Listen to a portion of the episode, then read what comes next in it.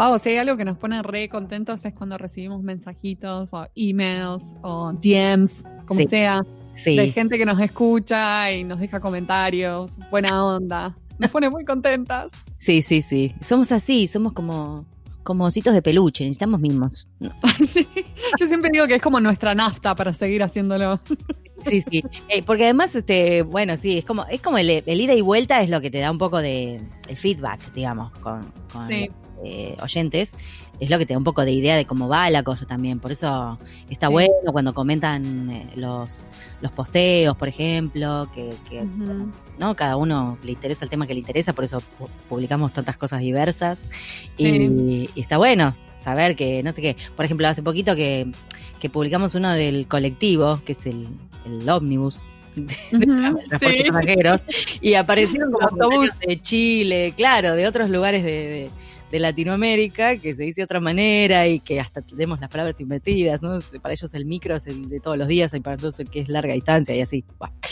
Eh, siempre aprendemos y mm, así que bueno, nada, además de todo eso, eh, también los comentarios, ¿no? Es decir, bueno, las escucho siempre, me acompañan cuando voy a caminar, no sé, ese, Sí. ese tipo de comentarios. lindo. Sí, nos pone muy contenta. Sí, así que alentamos a que, a que nos pongan, nos dejen unos comentarios o una recomendación, ¿no? Sí, En- sí. Cualquier feedback también. Sí, en donde creo que iTunes tiene, ¿no? Para dejar.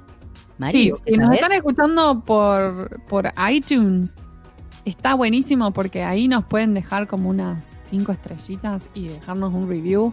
Y Sí. nos ayuda un montón porque iTunes, según la cantidad de reviews que tenés ahí, es como te posiciona dentro del, de lo que es el, el podcast store, no sé cómo se llama, el podcast app este. Pero sí, si nos escuchan de iTunes, pongan pausa ahora y nos dejan una review y nos hacen un re favor.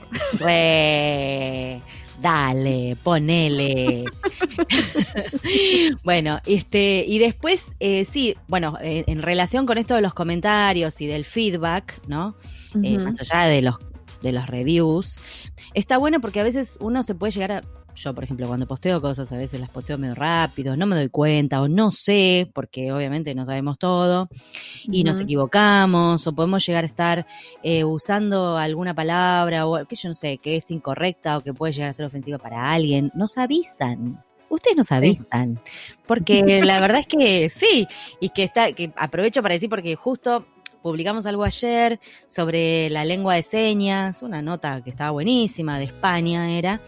Y alguien me avisó, Edgardo, gracias Edgardo, yo le agradecí por, por mensaje y le volvemos a agradecer, porque dijo, che, miren que se dice lengua, no lenguaje, yo había escrito lenguaje, mala mía, eh, no lenguaje, por esto, por el otro, me explicó, ¿no? Como que Claro. era en medio como ofensivo para las- las personas sordas, porque es su idioma, entonces es su lengua.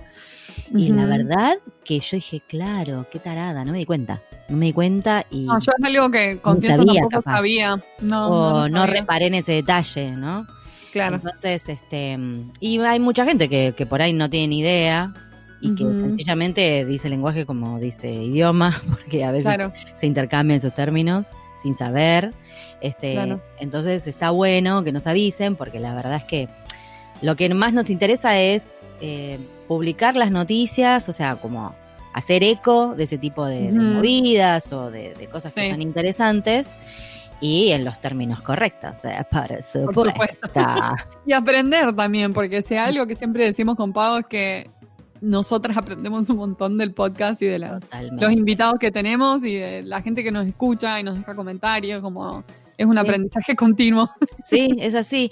De hecho, por ejemplo, no sé, también hace poco publicamos un podcast eh, con una traductora de francés y yo quería poner bonjour, pero por supuesto mi conocimiento de francés llegaba hasta ahí.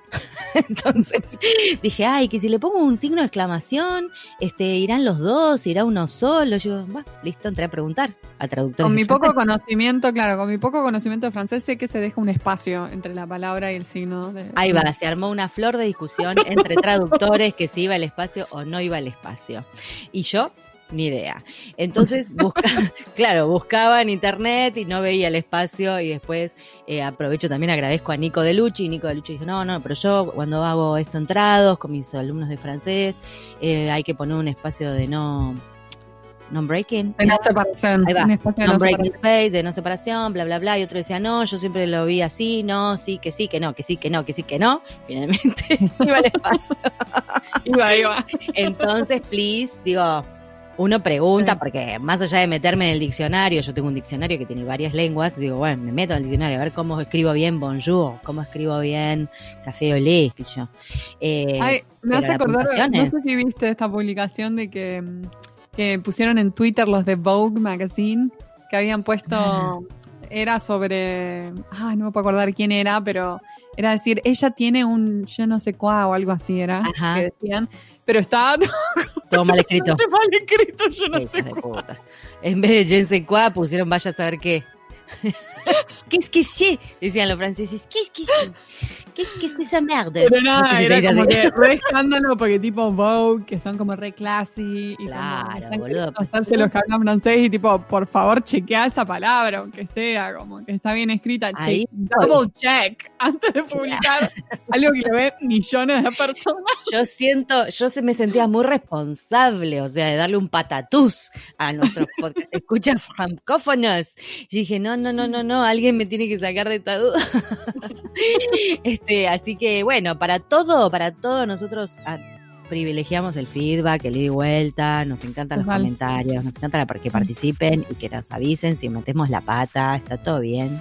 No nos ofendemos para nada, la verdad. No, no, no. ¿No? Totalmente. Y la ahora idea. pasemos a nuestra entrevista, Pau, porque Bueno. Otro tema en el que podemos de- meter la pata hasta pasado mañana. algo en que estamos en constante aprendizaje. Sí, total. Vamos a hablar con Lit Velázquez sobre lenguaje no binario. Allá ¿Qué vamos. tal? Vamos.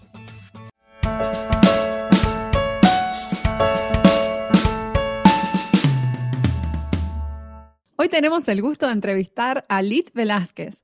Ella es licenciada en Lengua y Literaturas Modernas por la Universidad Nacional Autónoma de México y en Traducción por la Universidad Intercontinental. Actualmente estudia la maestría en Traducción en el Colegio de México. Desde 2013 ejerce como traductora independiente, lo que ha conjugado con la docencia del inglés y la traducción en instituciones de educación superior en México. Ha participado en algunos encuentros de traducción y lingüística en México y en el extranjero, en los que ha presentado ponencias referentes a la traducción de personajes de género no binario y la traducción inversa.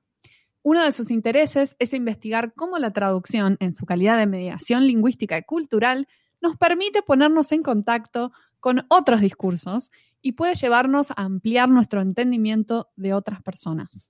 Me encanta, Lid, bienvenida en Pantuflas. Muchas gracias, muchas gracias por invitarme. Estoy fangirleando en este momento, estoy muy contenta. Qué lindo, nos encanta. Me, enca- me encanta que digas fangirleando. Ya no, no tenemos todavía un, un término, ¿no? En español, me parece. No, no acuñamos. Tenemos No, que hacer un concurso, me parece, Mari. Choluleando, una cosa así, se podría decir, Sí, pero no es lo mismo. no es lo mismo, no es lo No, mismo. no Liz, tiene el es un mismo. placer, la verdad. Quiero decir que, que las dos con Mari estábamos dudando cómo se decía tu nombre, porque ya la escritura es rara, este, y queremos que nos cuentes el- la historia de ese nombre, porque sabemos que, que hay una historia atrás. Me encanta. Sí, bueno, la, la historia es que eh, una de las mejores amigas de mi mamá eh, se llama Lit, de hecho otra de las mejores amigas se llama Andrea y así es como me llamo, hasta donde nosotras sabemos, eh, Lit es una palabra de origen totonaca em, y significa novia. Podría estar equivocada, lo cual, eh, ah, mira. porque yo no hablo la lengua, mi mamá tampoco, pero ese es el rumor que corre. Y si alguna persona que hable la lengua y conozca esta palabra lo sabe, Hacemos un llamado. por favor, A la solidaridad. para sacarme de mi error. Lit, y escúchame, em, ¿qué onda de las pantuflas? ¿Estás de pantufla? ¿Dónde estás vos ahora, eh, ubicada Estoy- geográficamente? En la Ciudad de México, Ajá. sí estoy en pantuflas, creo que llevo todo, todo el año así. Mis zapatos están muy bien guardados porque no han sido necesarios más que Claro. para las muy esporádicas salidas a, a lo más necesario. Claro, y sí, con este lockdown es como que la pantufla se volvió, ¿no? Nada, más que nunca nuestra mejor amiga. Por favor. Bueno, un placer. O sea que hoy triangulamos Milwaukee, Buenos Aires, Ciudad de México. ¡Ay, ¡Ay, qué divino! Me encanta. Bueno, te cuento que, bueno, eh, nos enteramos o leímos por ahí que habías dado una ponencia que se llama Los retos de la traducción de novelas anglófonas con personajes de género no binario. se nos prendieron todas las lamparitas con Marina. Nos encantó ya el título, nos dio mucha intriga. Lo viste en el Congreso San Jerónimo de 2019. Pero eh, la verdad que nos encantaría que nos cuentes un poco, este, o charlar con vos más que nada sobre el lenguaje no sexista, la importancia también para nosotros como lingüistas de abrir la cabeza a este fenómeno que es mundial, no es solamente un caprichito de Argentina, como mucha gente cree acá, o de México o de España. Eh, y bueno, nada, saber cómo, cómo te interesaste en este tema en primer lugar. Sí, pues em, en realidad eh, fue como, salió de, de, más bien una lectura que hacía yo eh, en internet buscando cosas que realmente eran para entretenerme, para saber más, no era como con un fin específico, mm. eh, como por 2016, 2017. Y justamente me encontré con una noticia de una persona que se llama Dana Zim y esta persona no podía tener acceso a un pasaporte porque eh, en, el registro de género, pues solo había dos posibilidades. Y entonces demandó, me parece, al Departamento de Estado, ganó, porque justamente era un derecho. Em, y justamente empecé a, cuestionarme cuántas veces he tenido que llenar estas este, casillitas, ¿no? De eh, género, femenino, masculino, e, etcétera, una serie de cosas que creo que hasta el momento no había realmente tomado eh, en cuenta en su justa medida. Y mm, em, me, me, me, resultó muy interesante el pensar cuántas veces se requiere llenar, pero justo esta persona decía, bueno, eh, es que o miento mm. o no puedo pedir el pasaporte. Esas son mis dos opciones. Claro, claro. Y, justamente eh, quien, quien ayudó a esta persona a poner la demanda, eh, ahorita no recuerdo el nombre del abogado, em, justamente decía, bueno, es que es una cuestión de discriminación. Se tiene el derecho a tener un pasaporte, se tiene el derecho a, eh, este, a estos papeles y no se los están dando porque el, formato y porque la, institución no lo permite, no, no es que haya algún otro razonamiento para no darle un pasaporte a esta persona. Entonces, eh, justamente empecé a buscar más acerca del tema, empecé a, buscar, sobre todo, eh, me, llegaron como muchas noticias de Estados Unidos, en mm. lo que empecé a buscar. Y em, empecé a cuestionarme un montón de cosas. Realmente me, yo diría que, que, los cimientos de muchas de las cosas en las que yo creía explotaron. Pero además me hice justamente la pregunta que tenía que ver con mi área eh, laboral y profesional y dije, bueno, ¿y, y, ok, a las personas que ganen estos juicios y que se les reconozca en sus países, porque además estamos hablando de un pasaporte, estamos hablando de un documento que, que legalmente representa a estas personas y les permite salir de sus países. Dije, ajá, y, y, a la hora de la traducción legal, a la hora de, de, cómo se representan estas personas fuera de sus países, que ya de por sí les costó trabajo representarse y, y pedir sus derechos, mm, ¿cómo lo hacemos? Y justo pues, me puse a reflexionar en México qué pasaba qué, había, qué, había yo visto al respecto, cómo se podría solucionar, qué relaciones tendría eso, por ejemplo, con cuestiones de, traducción legal, eh, de, papeles vitales, ¿no? De documentos vitales. Y entonces, pues me empecé a hacer un montón de preguntas, además de, cuestionarme muchas cosas que, yo creía y que daba por sentadas en, lo laboral, en lo personal. También eh, dije, bueno, y en mi rama específica, ¿Qué implica eso? Y yo como, como mediadora lingüística, ¿qué, ¿qué mm. rol tengo en eso? ¿Qué papel eh, eh, tengo ahí? Es muy interesante lo que decís, porque no es solamente, digo, que te sacude cimientos a nivel personal, ¿no? De, de, quizás no conocer una realidad y de repente aparece y hay mucha gente que reacciona en contra también por, lo, por eso desconocido o nuevo o que no llega a entender, sino que además uno trabaja con, con la lengua. Y un documento, como vos decís, un documento público, uno no puede mentir en un documento público, como el pasaporte. Este, entonces es súper interesante que, que hacerse la pregunta desde el lugar profesional también, porque uno está para ayudar, digamos. Sí, ¿verdad? claro, y, y la cuestión es, eh, obviamente aquí estaba yo hablando desde un punto de vista de, repito, una noticia que leí, alguien que puso una demanda, cómo podría afectar eso la traducción, pero también, eh, o sea, pensar que, que esta necesidad de denominarse de alguna manera, de que las personas se ven representadas y referidas de manera adecuada, pues tampoco es una cuestión de, ah, sí, claro, es que en Estados Unidos demandaron por esto y se acabó. O sea, Claro. justamente esto me llevó a, a- a, por ejemplo, eh, grupos como Resistencia No Binarias, Ujú. A- al Centro Cultural Border aquí en México, que justamente son grupos eh, de personas no binarias que se, eh, pues justamente se, se juntaron para hablar de temas relevantes, que tienen además un- una cantidad de, de actividades y una labor muy importante. Y que justamente pues me, me hizo pensar en, pues en México también existe esto. A lo mejor yo no he visto una demanda por, por este tipo de situaciones, pero eso no significa que no exista y eso no significa que no hay que, eh, no hay una necesidad de Ujú. nombrar a las personas. Eso también me llevó después a, a- a la literatura que tiene más que ver con lo que presenté en, en el Congreso. Em, creo que tiene que ver eh, que el hecho de que decidiera trabajar con, con personajes literarios tiene que ver también con una cuestión em, complicada, diría yo, que es que cuando se presentan estos temas en ciertos sectores se suelen cuestionar y em, más allá de solo cuestionarse, hay, em, di- diría que respuestas un tanto eh, violentas Ajá. en el sentido de que lo que decía hace rato Pau, ¿no? Sobre cómo esto nos cuestiona cosas y quizás no estamos, eh, no, no nos sentimos en la comodidad de, de- de que nos cuestionen esas cosas. Y, y eso nos lleva quizás eh, respuestas, em, repito, violentas no en el sentido de una agresión directa, sino violentas como en un tono álgido, que nos hace preguntarnos cosas, nos hacen re- responder de, de- de una manera que quizás con un tema que, que no, no nos es tan, tan cercano quizás, eh, por muchas cuestiones y por lo que, lo que nos implica, no reaccionaríamos así, lo dejaríamos pasar o no hablaríamos tanto. Eh, estas respuestas de la RAE, todo lo que pasa en Twitter, ¿no? Oh, todas es un hervidero. justo creo que lo hice en, en personajes, en, en un sentido porque también, eh, por supuesto que las personas necesitan nombrarse, pero en, a trabajarlo en literatura me permitía em, hacer un marco, especificarlo y explicar Claro. por qué el texto lo necesita.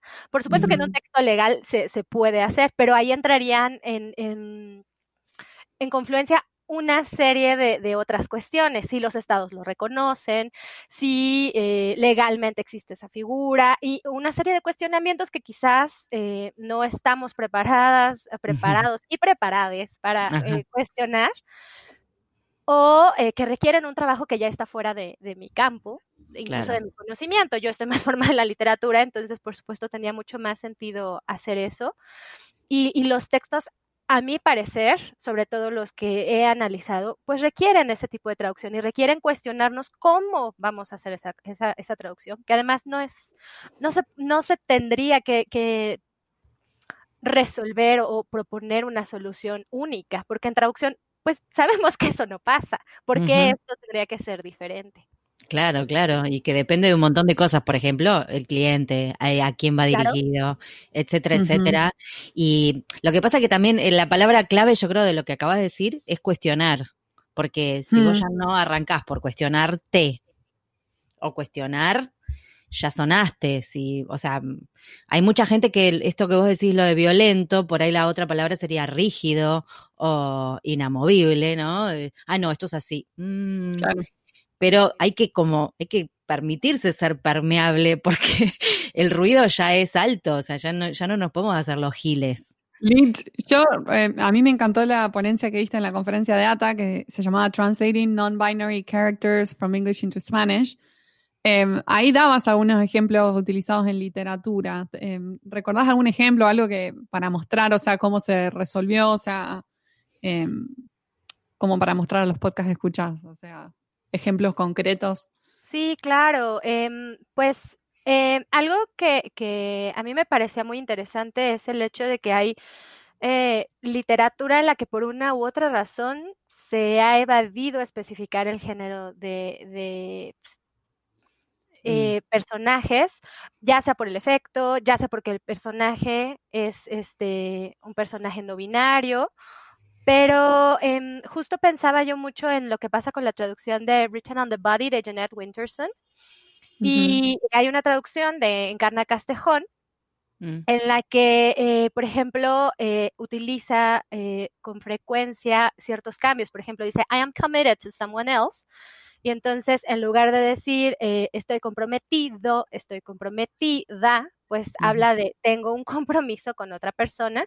Y entonces Claro. hace ahí eh, unos cambios, eh, pasa del adjetivo a, a mejor utilizar un, un verbo y un sustantivo. Y obviamente eso ayuda a, a mantener una de las características principales de, de Written on the Body, que bueno, eh, para quienes no lo hayan leído, es un texto en el que se narra una serie de cuestiones amorosas, pero tenemos a una persona que narra y nunca sabemos cuál es el género de esta persona que narra. Y, Claro. y no es el único caso. De hecho, una compañera de, de la maestría de la generación anterior, Iralia Valdés, ella acaba de trabajar justamente eh, la traducción de, eh, bueno, las diferentes traducciones de Anne Garreta, de Sphinx, que justamente allá en Argentina, Etos Traductora me parece que está por sacar o ya sacó una nueva traducción de, de, de ese texto. Ujú. Y justamente ahí hay otra serie de personajes que no nombran su género y en los cuales eh, no se especifican cosas. Entonces, bueno, la, la postura que eh, yo quería ejemplificar con esto es lo que Artemis eh, López, Ujú. una traductore que también ha trabajado mucho eh, este tema y que nombra esto eh, em, lenguaje no binario indirecto, porque justamente no dice, bueno, estoy comprometida, sino que prefiere darle la vuelta y decir, tengo un compromiso. Ahí era una de las opciones. También estaba, eh, ejemplifiqué un poco lo que pasaba con un texto que se llama Mask of Shadows de Lindsay Miller, eh, cuya traducción es en español de Cristina Martín. Y que ahí em, en algunos momentos eh, se llega a hacer de manera mucho más, em, yo diría, adecuada, por no utilizar otro adjetivo, en el que sí se, se hacen ciertos cambios, pero hay otros momentos en los que justo por, por mantener este lenguaje eh, no binario indirecto, no, no acaba como de, de cuajar, digamos, la situación. Claro. Entonces, Mm. eh, por ejemplo, si dice eh, mm, en algunos momentos cuando que, que Mask of Shadows, además eh, lo que sucede es que es un personaje de género eh, fluido, va cambiando de, de el uso de pronombres a lo largo de la narración. De pronto se habla de un personaje que se está, está utilizando en ese momento eh, she como pronombre y entonces she's disqualified, you can't bring her back. Y entonces ahí sí tenemos 23 está descalificada, no podéis permitirle volver, que bueno, funciona muy bien porque está ahí eh, marcando la, la, correspondencia, pero en otros momentos quizás como I dress how I like to be addressed, he, she or they at simple enough, visto de acuerdo a cómo quiero que la gente se dirija a mí, como hombre, como mujer o como varias cosas a la vez. Entonces Mm. ahí ese they pasa como Mm. varias cosas a la vez que bueno, un, una persona que esté leyendo y no tenga el contexto del inglés, quizás va a decir, bueno, ¿qué son esas tantas cosas, a la vez? Y hay una, Claro. una serie de, de complicaciones en este caso específico de Mask of Shadows, porque pues si el personaje va cambiando, una como traductora, y digo una como traductora porque en este momento todas somos mujeres, tendríamos que estar buscando cómo se identifica eh, y qué eh, pronombres está utilizando el personaje en ese momento, lo cual tiene sentido, pero claro, es una tarea eh, pues de, de cohesión adentro del texto, ¿no? Claro, claro. Eh, bueno, no sé si viste hace poquito que mm, en una serie se armó un escandalete hace unos días, porque en una serie eh, un personaje no binario, en inglés no me acuerdo cuál era la oración, pero tradujeron en castellano, nunca me sentí una persona. No, no lo Horror. sabía. el horror. O sea, en vez de poner, nunca me sentí una persona binaria, pongámosle. O sea, nunca me sentí un hombre o una mujer. Yo entiendo que los subtítulos tienen problemas de, de espacio, pero nunca me sentí una persona. No way, chicos. Se armó un quilombo tremendo. Digo, pará, Bueno. ¿qué, qué tan, ¿en qué raviol vivís? Para no darte cuenta de lo que estás haciendo en ese momento, de verdad. Porque hoy por hoy podés estar de acuerdo no de acuerdo, te gusta, no te gusta, te, te genera escosor, te parece divino. Digo, pero ya tenés que estar enterado, enterade de lo que está sucediendo. Pero yo diría que Este- es un error lamentablemente Lamentable. que se reproduce mucho, porque tenemos series como Billions en Netflix, Ajá, en la sí, que sale justamente un actore y además personaje sí. No, no binaria y en, en bueno, no, no sé cómo esté en, en Argentina la parte de- del subtitulaje y el doblaje de esta serie, pero en español, en esta parte en la que dice Hello, I'm. Taylor, my pronouns are they, theirs and them. Había unas cosas complicadas en español porque había, mis pronombres son ellos, ellos y aquellos, que ya tenemos para empezar palabras que no existen. Ya a últimas fechas cambiaron el, el subtitulaje Me voy a se nota que me interesa mucho el tema porque sé que cambiaron el... Pero ¿te acordás Te en qué capítulo? yo, mi- había pasado algo. yo miraba Billions, pero no me acuerdo de esa línea porque no me vi todas las temporadas. Es ¿No te acordás en qué temporada es? En la segunda temporada, me parece. Ajá. Ay, lo voy a chequear. Y justo es, es más, tengo aquí mi nota, espera.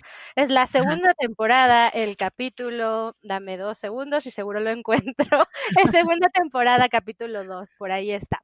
Este, justamente eh, la, la- cambiaron esta, eh, este subtitulaje y dice como mis pronombres son ella. Entonces hay una, una serie de, de ahí cosas como todavía de, de concordancia que no funcionan tan bien. Claro, esa- estoy pensando que la segunda temporada de- tiene ya como tres años. Sí, Y Pero justo- probablemente no, no se habían puesto de acuerdo en ese momento qué querían hacer. Vaya a saber. pero, pero Claro, es interesante que cómo se hayan. Claro. es interesante que se hayan decidido hacer el cambio, porque el cambio no tiene tanto. O sea, yo Claro. he revisado ese, ese capítulo varias veces desde, puedo decir, desde 2017 al menos, Sí, y sí. no, no había habido cambios, me parece, o yo lo noté apenas, eh, No, es probable que se haya revisado, que se haya cambiado después. Es muy probable. pero además podemos pensar en, en otro tipo de situaciones. Por ejemplo, eh, hace poco salió esta carta de Elliot Page, Ah, sí. Te iba, eh, justo me estaba acordando de ese tema. Y justo, bueno, no sé cuál haya sido el tratamiento que se le dio en, en, en Argentina o en otros países. Sé que por ahí eh, eh, hubo en, en España algunos errores a la hora de publicar la nota, porque pues en Twitter hubo, hubo una serie de quejas. En México también pasó. En México eh, hubo una serie de, de, pues yo diría, malas decisiones Ujú. en las que obviamente no las voy a repetir porque no tiene sentido, a quien le interese las puede ir a buscar. Las buscamos, sí. Pero se tomaron malas decisiones e incluso cuestiones en las que uno leía el texto y decía, van bien, van bien, ah, ya no. Es interesante lo que decía Pau sobre, bueno, estamos en 2020, ¿dónde, dónde estás ¿Dónde- que no has escuchado al respecto, que no te has topado con una persona con la que puedas hablar? En, en- de esta forma, eh, que, que no has visto un producto audiovisual, que, que hay un montonal, o sea, desde Ahora hay muchísimos más. productos Sí. audiovisuales para niños como Shira, Ujú. hasta lo que decíamos de Billions, que a lo mejor no tiene, eh, no, no todo el mundo le va a interesar la economía y los temas que se tratan. Pero hay una serie de capítulos este, específicos, series con, con Pose. personajes que Todavía no van- la vi Pose, pero Pose eh, también, digo. Sí, No, y, y hay hay, más. Sí, hay un, hay un montón, y estamos hablando de productos audiovisuales, nada más que digamos, por, por sus mismas eh, características específicas, le llegan a un montón de gente. Mm. Pero hay, hay libros, hay justamente estas notas de periódico. Lo que pasó con Elliot Page eh, es, es muy similar a lo que pasó con Sam Smith en su momento. Sí, quiero Mm. decir igual que, que los medios de comunicación eh, últimamente escriben y traducen cualquier cosa. Entonces, no media. Sí, no, es la verdad. No, no, hay, hay una inmediatez por sacar la noticia que no media ningún tipo de, de- de- de pensamiento extra en eso. Eh, yo lo leí el de Elliot Page y decía, Mm. los nombres son él, ellos. Yo, ¿qué habrá dicho en el original? No llegué a fijarme. Él, ellos, de última, se, se identifica eh, como él. No sé, es necesario poner él, ellos, porque no querés poner ellos. Es, o sea, es raro, la verdad. Eh, entonces, obviamente salieron todos a protestar. Mucha gente salió a protestar porque no tenía sentido, la verdad. Pero es lo que está sucediendo por la resistencia que genera el, el tema y porque no, no, la gente no se detiene a pensar esos dos segunditos más a quién le está, a quién le está contando la nota y de qué está hablando. Mm. ¿No? No sé. Se Sí, ve que era mucha, mucho trabajo. Pero es interesante, por un lado, que, o sea, la decisión de traducir la nota, por un lado, Sí, por relevancia de quien se está hablando, por relevancia de, de, por el impacto que va a tener la nota, por el hecho de que medios, en este caso redes sociales, mayoritariamente, están difundiendo la información y el no quedarse fuera de difundir la, la información, pero no Mm. difundirla adecuadamente. Esa es, esa es una pregunta importante. ¿Por qué sentimos la necesidad de difundir esta información, pero no sentimos la misma necesidad de difundirla adecuadamente? Claro, y Porque- algo tan sensible también, porque es un tema. sí, es que es una cuestión de respeto, en definitiva. O sea, claro, lo único que te importa es difundirlo, pero ¿qué es lo que estás diciendo? Y el respeto hacia lo que estás diciendo, ¿dónde está? Igual entiendo, entiendo que, que es difícil dar, echar por tierra las creencias o las cosas que uno ha tenido durante tanto tiempo, durante tantos años, eh, o incluso para mucha gente es como inentendible el tema del género. Como, eh, realmente me han llegado a decir, eh, no, eh, vos nacés con esto o con esto. No, no, no, no, no estamos hablando de distintas cosas. Bueno, nada, entonces te vas a poner a explicar identidad, bla, bla, bla, que mismo uno quizás tampoco lo tiene tan claro, pero mínimamente tiene interés por aprender. este, entonces es difícil, obviamente, todo, a todos nos cuesta quizás eh, incluso hasta hablar el lenguaje inclusivo. O sea, es un esfuerzo. A Y, veces y es un depende. desafío para los traductores también, porque eh, no hay una sí. forma directa de hacerlo, porque tenés que, tenés que pensar bien cuál es la mejor forma de hacerlo. No hay hoy por hoy una forma de resolverlo que sea la, la mejor o la correcta o lo que deberíamos Sí, no, estar claro, sí, porque todavía no está como, ah, no sé si la palabra es reglamentado o regulado o bajado de alguna, de alguna manera, ¿no? Digo, no sé cómo decir, bueno, si vamos a, vamos a hablar así, así, así, esto se usa así, así, así, Sí. es como, medio como que se están armando las reglas, incluso se confunde mucho, mucha gente se confunde mucho.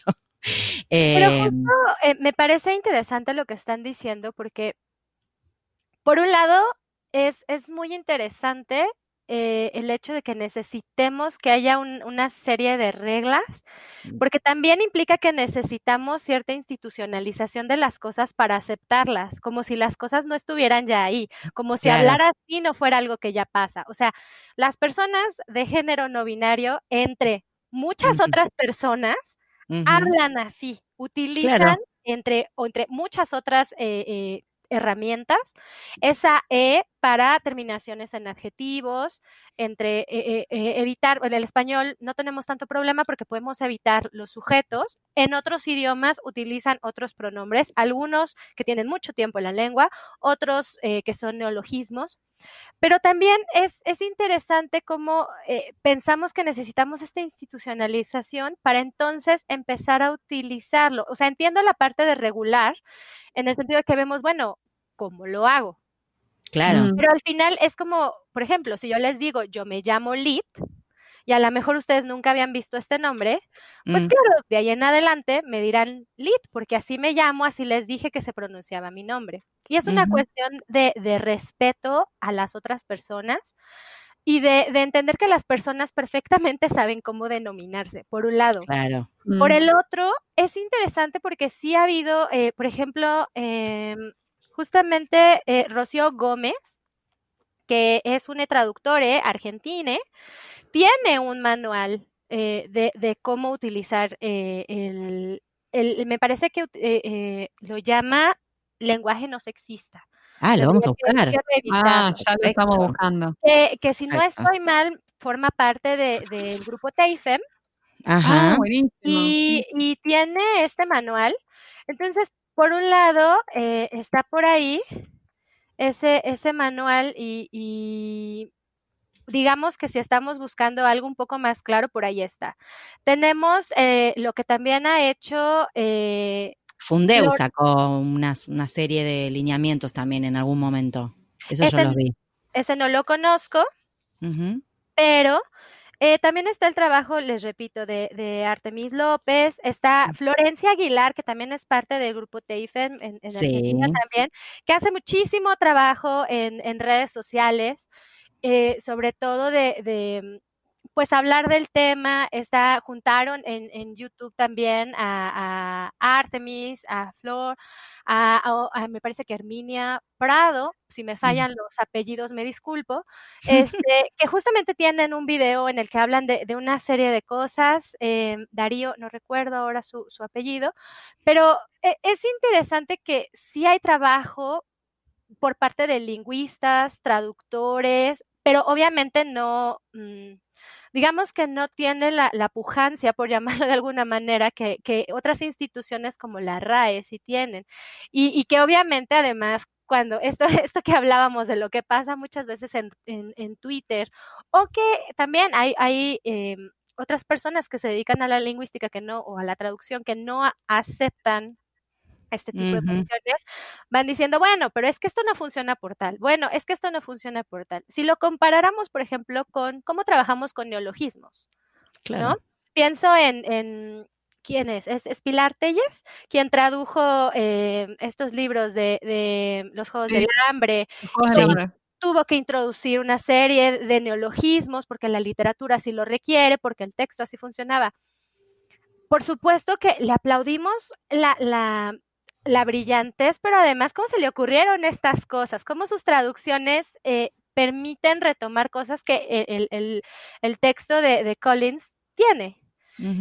Y la duda que, de pronto me surge es, ¿por qué no hacemos lo mismo con este tipo de cosas? Pues porque al final tiene una cuestión política ideológica exacto que un neologismo quizás no, no va a tener en, ese sentido. Y así tenemos a quienes no les gustan los neologismos que seguramente cuando escuchen este podcast y me escuchen decir fangirlear van a decir ay esta traductora y bajen qué horror. En, su, evaluación. Puede ser puede ser y somos personas de, de pensamientos muy muy diferentes y creo que eso es importante y creo que además en la traducción es la curiosidad por el lenguaje, la curiosidad por expresar en nuestras lenguas lo que otras personas ya expresaron en las suyas, el, retarnos y decir, mm, ¿cómo recupero este juego?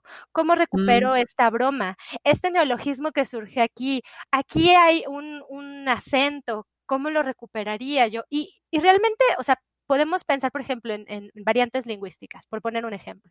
Que alguien hable eh, un, un, acento, pensemos así, un, un ejemplo súper burdo y maneado y repetido, ¿no?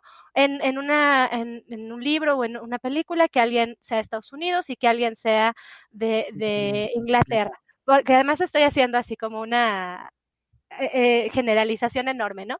Pero que tengamos esos dos acentos que además pueden ser cualquier cantidad de acentos. Y lo voy a traducir al español. Y hay una diferencia. Y es relevante que haya un uso de vocabulario distinto y una pronunciación diferente. ¿Y qué hago yo? Voy a poner aquí en México que alguien era de España y alguien era de México. ¿Ok? pero si lo traducen en Colombia, ¿qué van a hacer? Pero si lo traducen en Argentina, ¿qué van a hacer? Si lo traducen en español para gente de Estados Unidos, ¿qué va a pasar? Hay una serie de decisiones y esas decisiones no van a ser únicas. No vamos mm. a poder decir, ah, claro, es que aquí lo que tiene que pasar es. Claro, esta es la pues forma de resolverlo, ¿no? Porque es lo que justamente ya decían ustedes. Eh, ¿Para dónde va? ¿Dónde se va a publicar? ¿Quién lo va a leer? ¿Para qué lo estoy traduciendo? Entonces, y creo que esas son preguntas que nos hacemos de, del diario, diría yo, o esperaría yo, como traductoras, como traductores, es, es lo que hacemos. ¿Para dónde va el texto? ¿Dónde se va a publicar? ¿De dónde viene el texto? ¿Por qué estoy haciendo esta traducción? Lo hacemos así en cinco minutos a veces porque esto era para ayer, dependiendo del área. Pero en realidad son preguntas que nos hacemos todo el tiempo. Y justamente creo que eh, eh, es, es, digamos que esperar que haya una institución que nos diga cómo proceder tiene que ver con también ganar una cierta categoría de aceptación.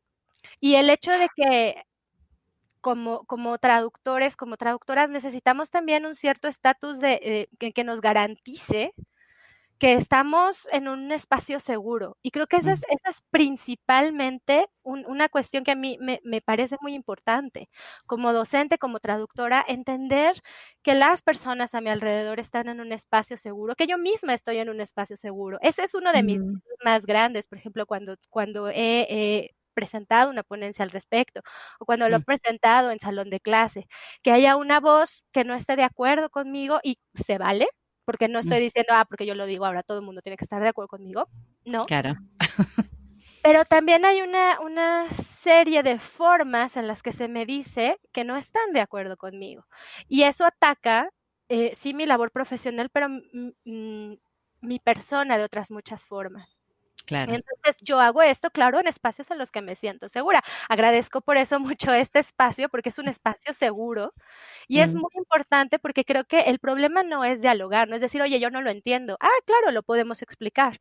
Claro. Oye, eh, ¿qué es el género? Oye, eh, pero ¿por qué hablas así? ¿Por qué es necesario? El, el problema no es hacer esas preguntas, por supuesto que no. Esas son preguntas respetuosas. Claro, el, problema es, es decir y, y ningunear, diríamos, acá en México, no sé si funciona igual en todos Sí, lados, desestimar, claro. decir, este, no, eso no, porque eso no está aceptado. No, eso Mm. no, porque la gente no habla así. Claro, pero No. mira lo que pasó hace poco. Hace, por eso te digo, esto, esto de la cuestión de, de quizás de tener unos lineamientos o de entender que está, está buenísimo los recursos que pasaste para quienes estén en, en este rubro y no los conozcan.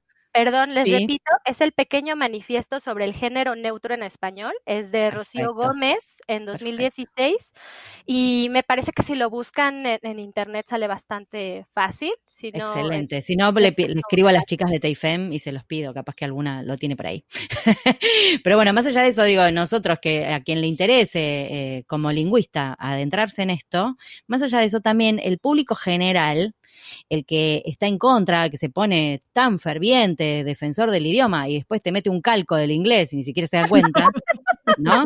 Digo, es maravilloso. digamos las cosas como son, yo soy la reina de la reina de la alarma del calco. Ah, dije, ah, eso no se dice, sabías que no, no es español. Bueno, anyways. este, esa gente, cuando hace poquito, en la red dijo que había entrado el pronombre elle en el observatorio de los fafafafa. No importa. Yo me fijé a ver qué significaba todo eso, decía en el observatorio, como unos lingüistas se fijan cada palabrita, ¿verdad? No Mm. decía lenguaje inclusivo, no decía ni nada más que elle.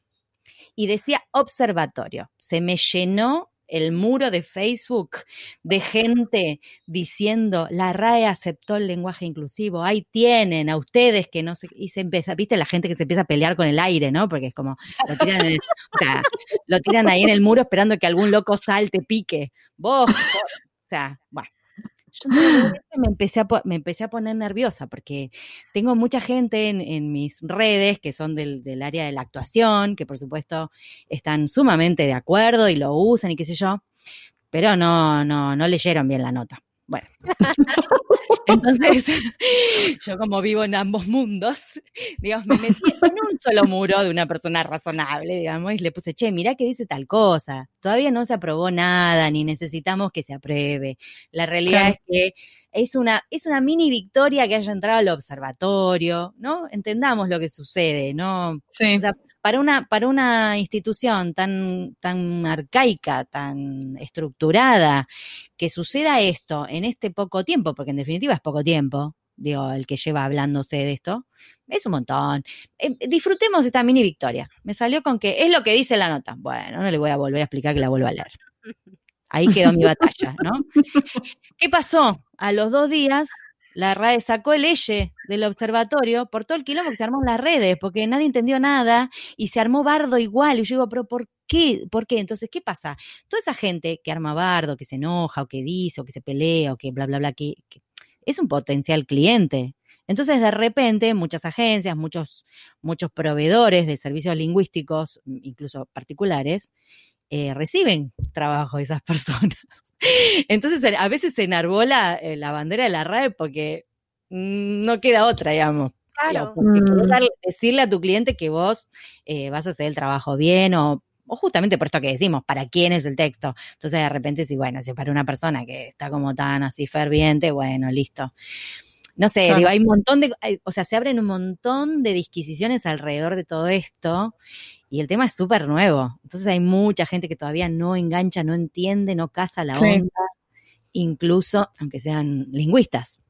Claro. Pensaría justo en, en esto, eh, sobre cómo hay diferentes maneras de hacerlo, ¿no? Y por eso eh, cuando presenté eh, esta ponencia en San Jerónimo y algo muy similar en la ATA este año, justo los ejemplos que presento tienen que ver con un, e, esto que les comentaba yo, el, el, lenguaje no binario indirecto del que habla Artemis.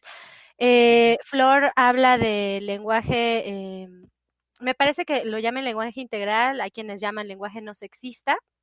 Eh, en, este entendido de lo que ha pasado también con eh, quienes traducen de manera feminista, eh, por ejemplo, Mariana Fabil hablaba de qué es lo que pasa cuando utilizamos el, masculino genérico para una serie de situaciones y a quién le estamos hablando.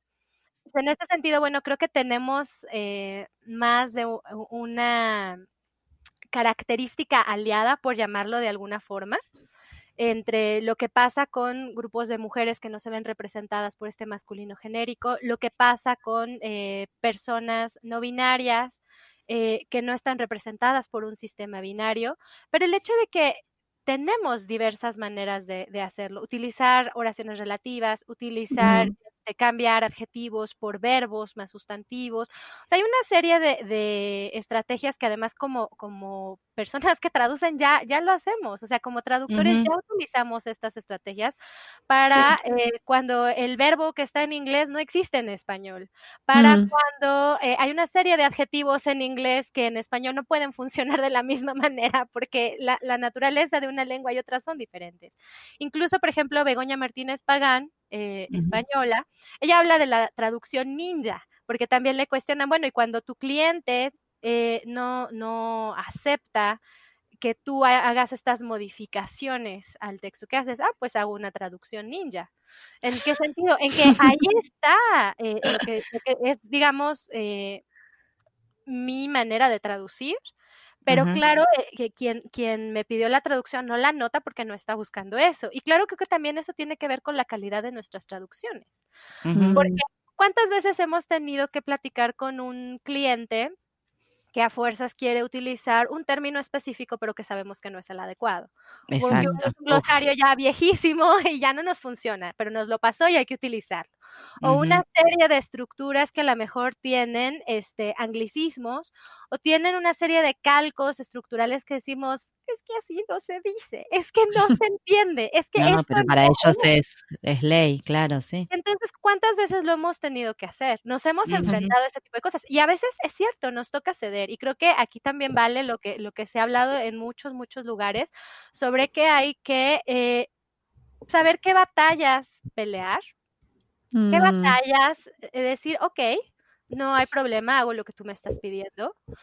Em, pero también entender desde dónde estoy traduciendo yo.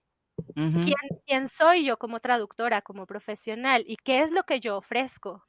Porque también también pensémoslo, no, no nos dedicamos a cualquier área y no trabajamos tampoco con cualquier cliente. Por supuesto que cuando, cuando empezamos, pues decimos, ay, que me caiga algún trabajo, ay, que algún cliente me llame. Claro.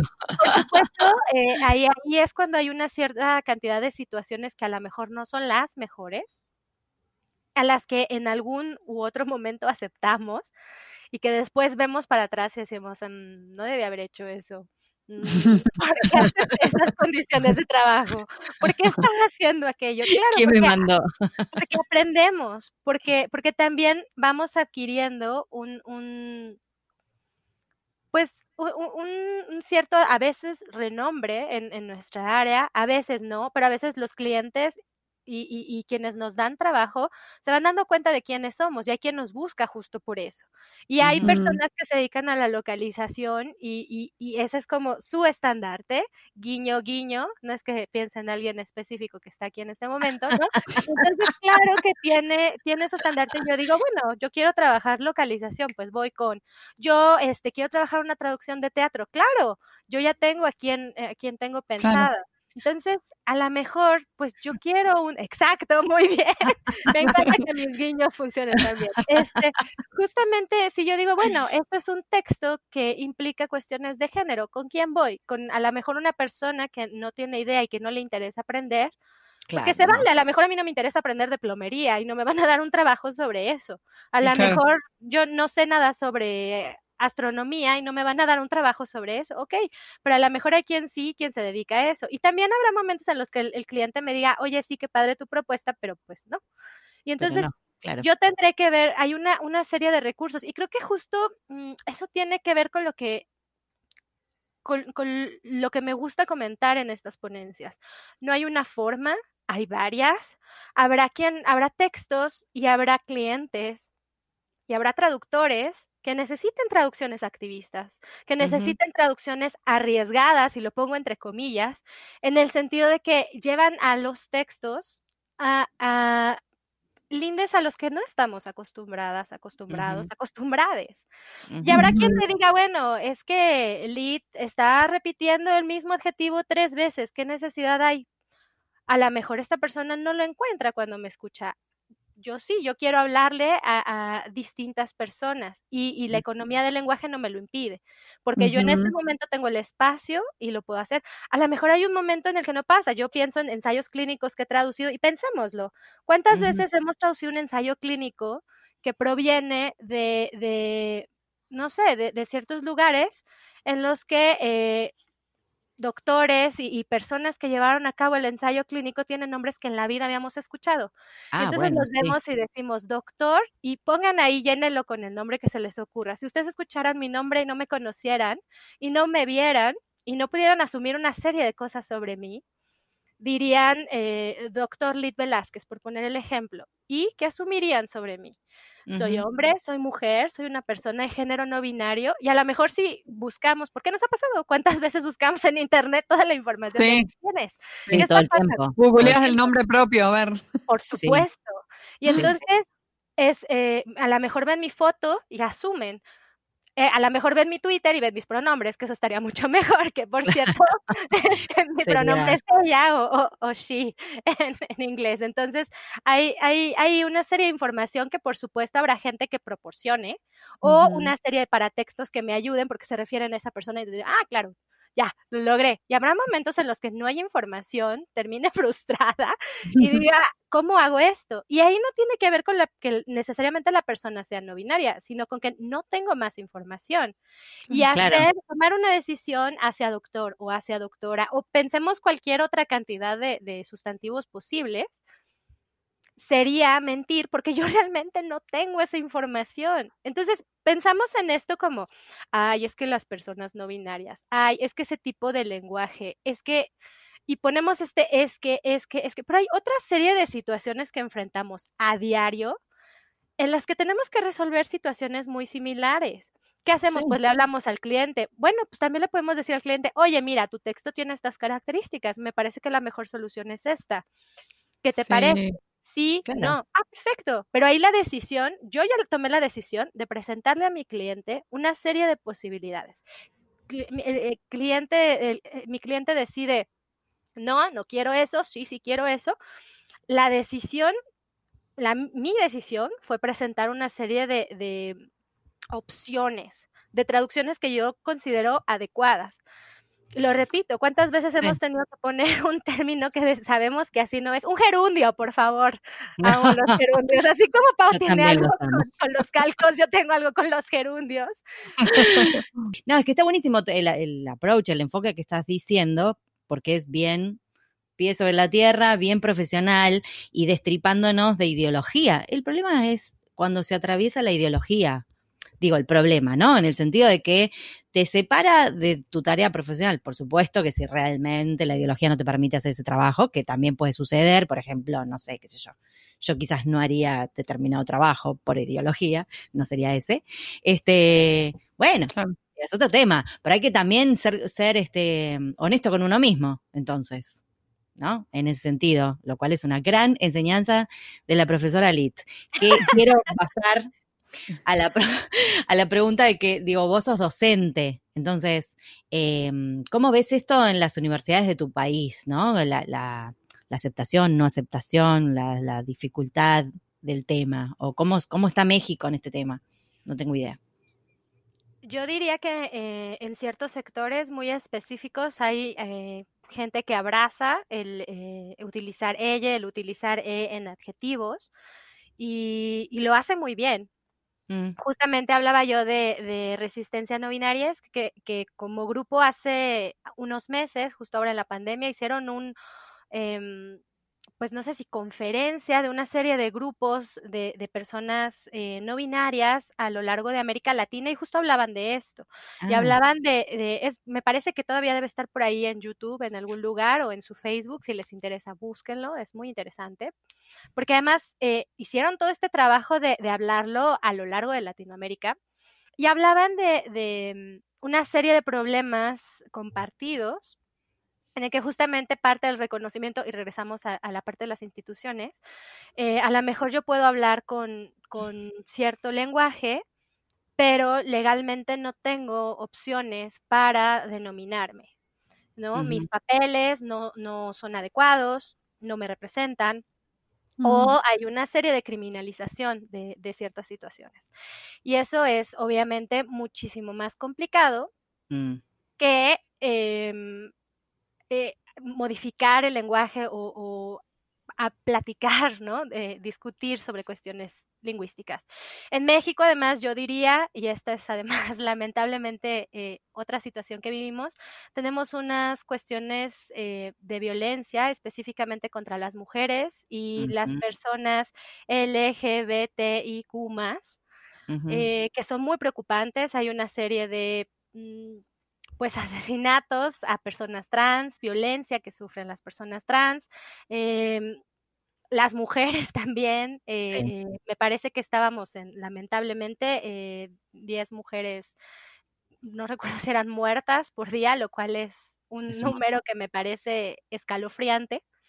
Em, los colectivos de mujeres, los colectivos de personas trans, los colectivos de personas LGBTQI más, justamente hablan de la, violencia que se genera contra ellas y que además no hay tantos recursos legales y que muchas muchas veces se tienen que, pues, agrupar para poder hacer algo al respecto. Entonces, justamente en este sentido, digamos, en este lamentable paraguas de violencia, creo que justamente hablar de eh, personas no binarias que, son un, grupo dentro de esta, esta playa de otros grupos, pues nos hace más o menos pensar en qué es lo que pasa. Justamente yo eh, eh, en, México, hasta donde yo sé, no, no está reconocido el, utilizar un marcador de, género no específico. Tenemos todavía este eh, hombre-mujer, femenino-masculino en, nuestros documentos de identificación.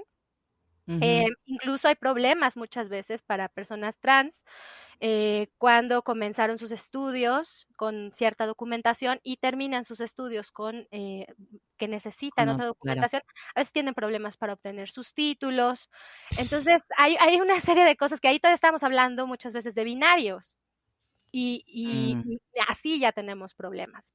En el caso de la educación, pues ahí está tocado un poco por el hecho de que pues si las instituciones no reconocen eh, el hecho de que haya un marcador de, género no específico mm. o de género no binario, pues llevan a, a, quienes están estudiando a asumirse como algo que no son, a identificarse como algo que no son, lo cual, bueno, es una violencia institucional. Eh, muy, muy lamentable, eh, que además tiene efectos psicológicos importantes, eh, afecta sus pues su desempeño como, como estudiantes, además de una parte anímica muy importante. Eh, alguien hablaba, por ejemplo, lo que pasa ahora con Zoom, en el que yo no puedo, a lo mejor si mi institución me, me subió a Zoom o a cualquier otra plataforma y pone mi nombre y ese no es mi nombre. ¿Qué, ¿qué ah. efecto tiene en mí? Y justamente pensar que, que porque la institución dice que eso eh, no está aceptado, asumir que eso no existe, pues es vivir en, en un... En el raviol, te dije. Sí. Sí, es, es vivir realmente. Raviol es la mejor palabra. Muchos ravioles. Mucha gente haciendo la, la, cuarentena en raviol. En una cuestión completa de, realidad, porque por supuesto que he tenido estudiantes trans, por supuesto que he tenido estudiantes que se identifican como personas no binarias.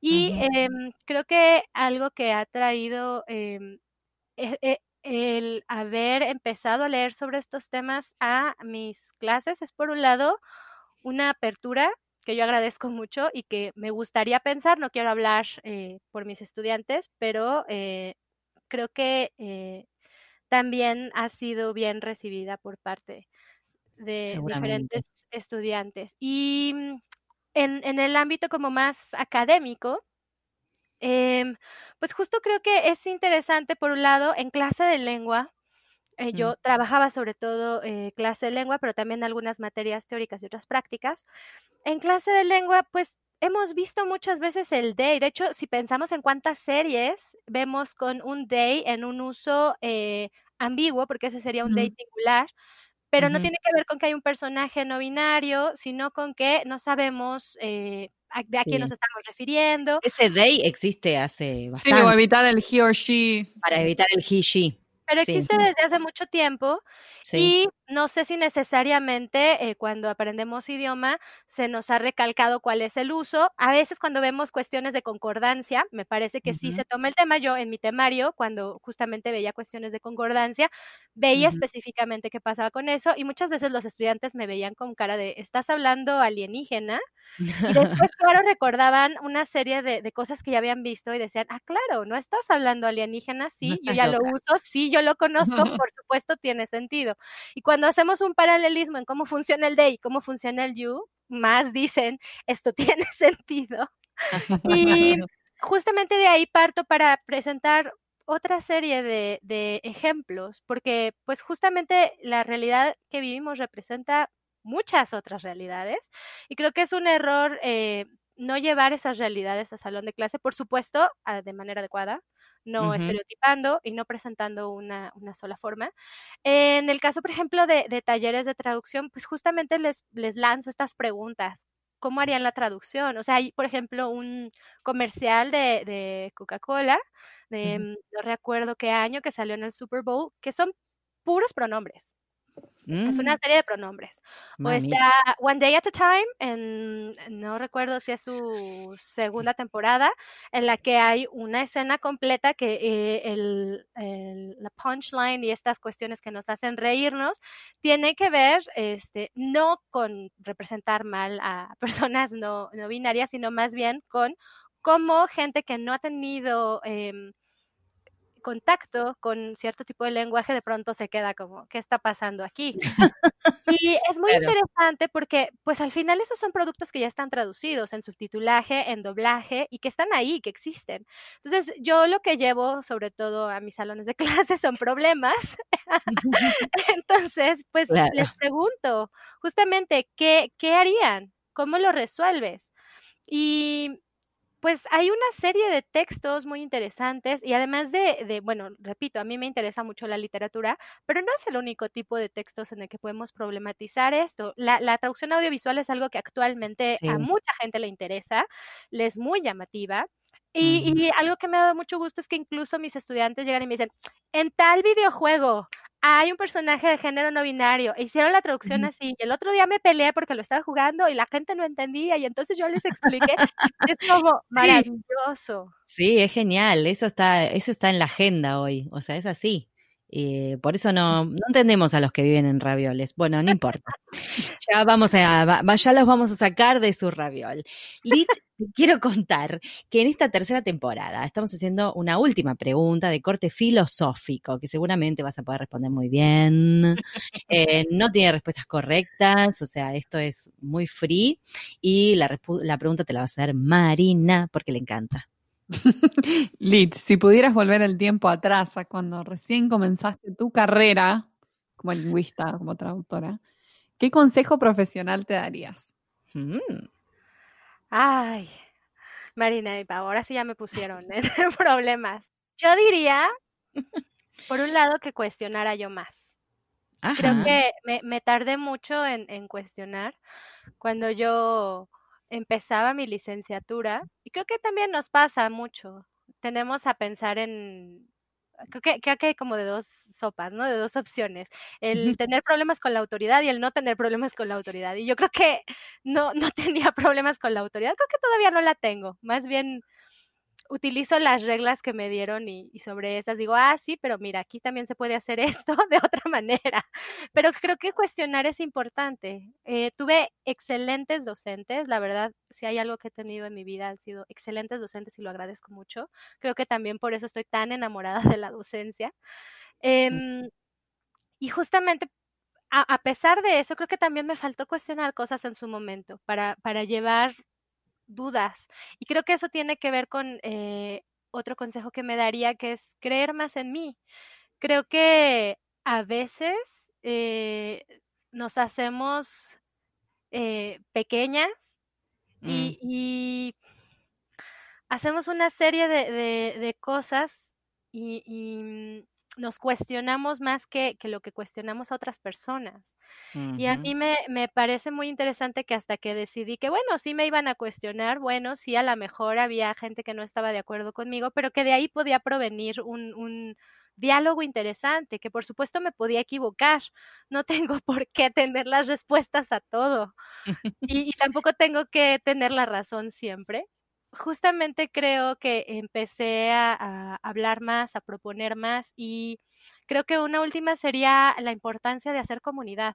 Creo que sobre todo este año lo he visto mucho, pero ya tiene hace unos años que lo estoy pensando y me parece muy importante em, lo que implica un grupo de personas, no necesariamente que piensen exactamente igual que tú, pero que tengan una serie de, de cuestiones en las que tengan intereses comunes y en las que también estemos eh, dispuestas a apoyarnos. Entonces, eso me parece increíblemente importante. Creo que eh, en algún punto no lo había yo entendido, no le había puesto su, no lo había puesto en su justa medida, me parece. Son muy buenos consejos, la verdad. O sea, creo que si vos volvés al pasado y te decís a vos misma todo esto, te crees. Que ah, cállate. No, no, no. Creo que me diría, vas bien. Vas bien. Claro, o sea, Exacto. llega, llega el lead, se dice a sí misma, eh, más confianza en vos misma, cuestiona todo, hace comunidad eh, y cree en vos misma, ¿no? Seguí por ahí. Algo, seguí por ahí, yo le creo. Para mí está bueno, está buenísimo. que bueno, la verdad ha sido un placer, podríamos hablar Muchas de este tema, se nos Muchas, acababa muchas el tiempo, pero la verdad es que, que es súper interesante. Espero que, mm, que bueno, nada, te, se- te seguiremos siguiendo en las redes, seguramente algún podcast escucha, algún eh, podcast escucha, este también te va a seguir y obviamente vamos a compartir los recursos que pasaste porque son muy buenos para quien quiera y meterse un poquito más en el tema, ¿no? Muchísimas gracias. Muchísimas gracias por el espacio, muchísimas gracias por las preguntas y por el interés. Creo que eso es lo, lo más importante y, y las admiro mucho. Ay, qué linda, gracias, Gracias, muchas Liz. gracias. Hermoso episodio, me encantó. Te mandamos un abrazo gigante a toda Ciudad de México. Les mando otro abrazo a Beso. cada una. Gracias.